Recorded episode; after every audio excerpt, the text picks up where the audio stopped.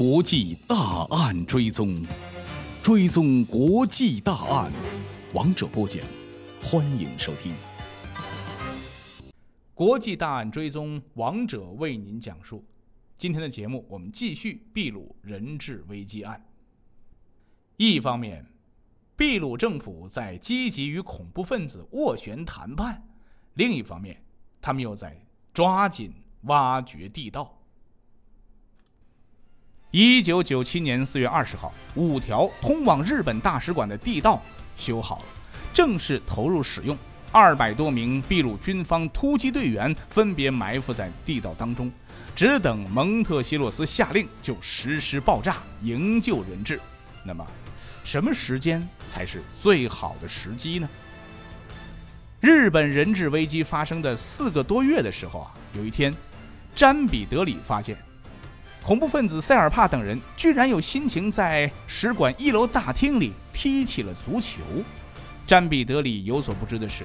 塞尔帕之所以让恐怖分子踢球，是因为他发现长时间的人质关押劫持已经让大部分恐怖分子出现了厌倦的情绪，他们意志涣散。为了提高士气，塞尔帕用使馆内的破布和窗帘做了一个简易的足球，供恐怖分子玩耍。踢球的时候，塞尔帕会把大部分恐怖分子叫到一楼，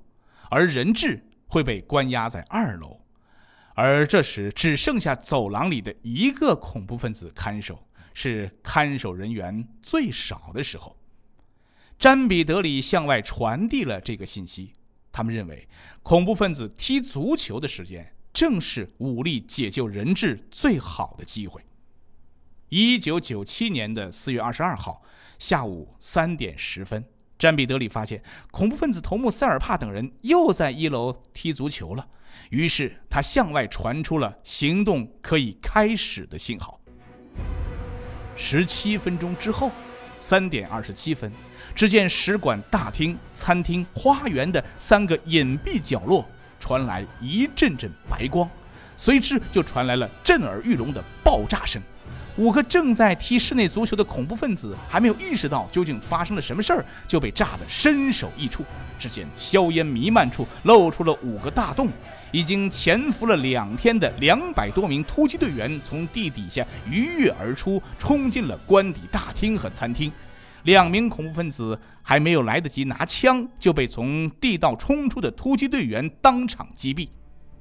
恐怖分子头目塞尔帕。一看情况不妙，准备带着七个恐怖分子上楼杀人质，但是突击队员的冲锋枪压得他们抬不起头来。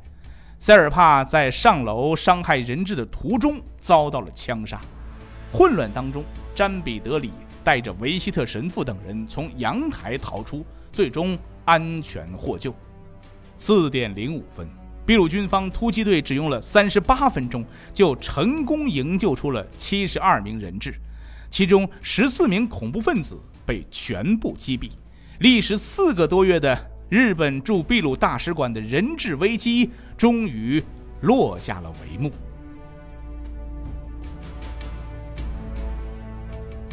这次行动呢，首批获救的人质当中，只有秘鲁外交部长图德拉腿部中了一弹。他手捂着伤口逃下楼梯之后，被人用担架抬走了。虽然有人受伤，但是最终七十二名人质全部被救出，只有秘鲁最高法院大法官阿戈尼亚左腰部中弹，被担架抬出送往医院接受手术之后，因为突发的心肌梗塞而去世。只用了三十六分钟的突击行动。就使持续了一百二十六天的人质危机事件得到了圆满的结局，所以这次解救人质的突击行动被国外誉为反恐怖突击行动的杰作。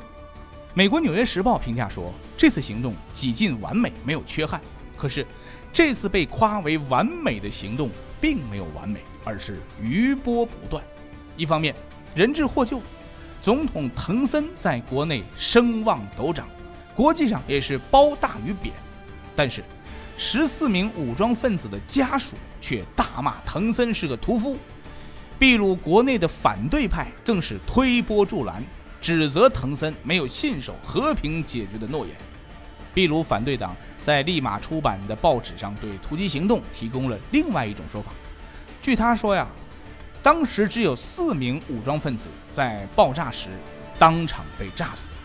而恐怖分子的头领塞尔帕赤手空拳地冲上了楼梯，一个士兵就近朝他的头上开了一枪，就近处决了他。还有两个负责看守的女游击队员，在突击队员攻入之后，就举起双手高喊投降救命，但是也被开枪打死了。也有被解救的人质和情报人员说，两个游击队员先是被押走，然后才被执行了枪决。这个事件一直到了二零零一年，也就是人质危机的四年之后，秘鲁司法部门又重新启动了调查，主要调查武装分子的死因，以查清他们是死于激战，还是在投降之后被枪杀。而在二零零二年，秘鲁反腐败法庭下达命令，拘捕了十名参与人质解救行动的现役高级军官，指控他们当场枪杀了已经投降的犯罪嫌疑人。秘鲁反腐败法庭还决定对蒙特西洛斯、埃尔莫萨以及对这一事件负有主要责任的前总统滕森重新提起公诉。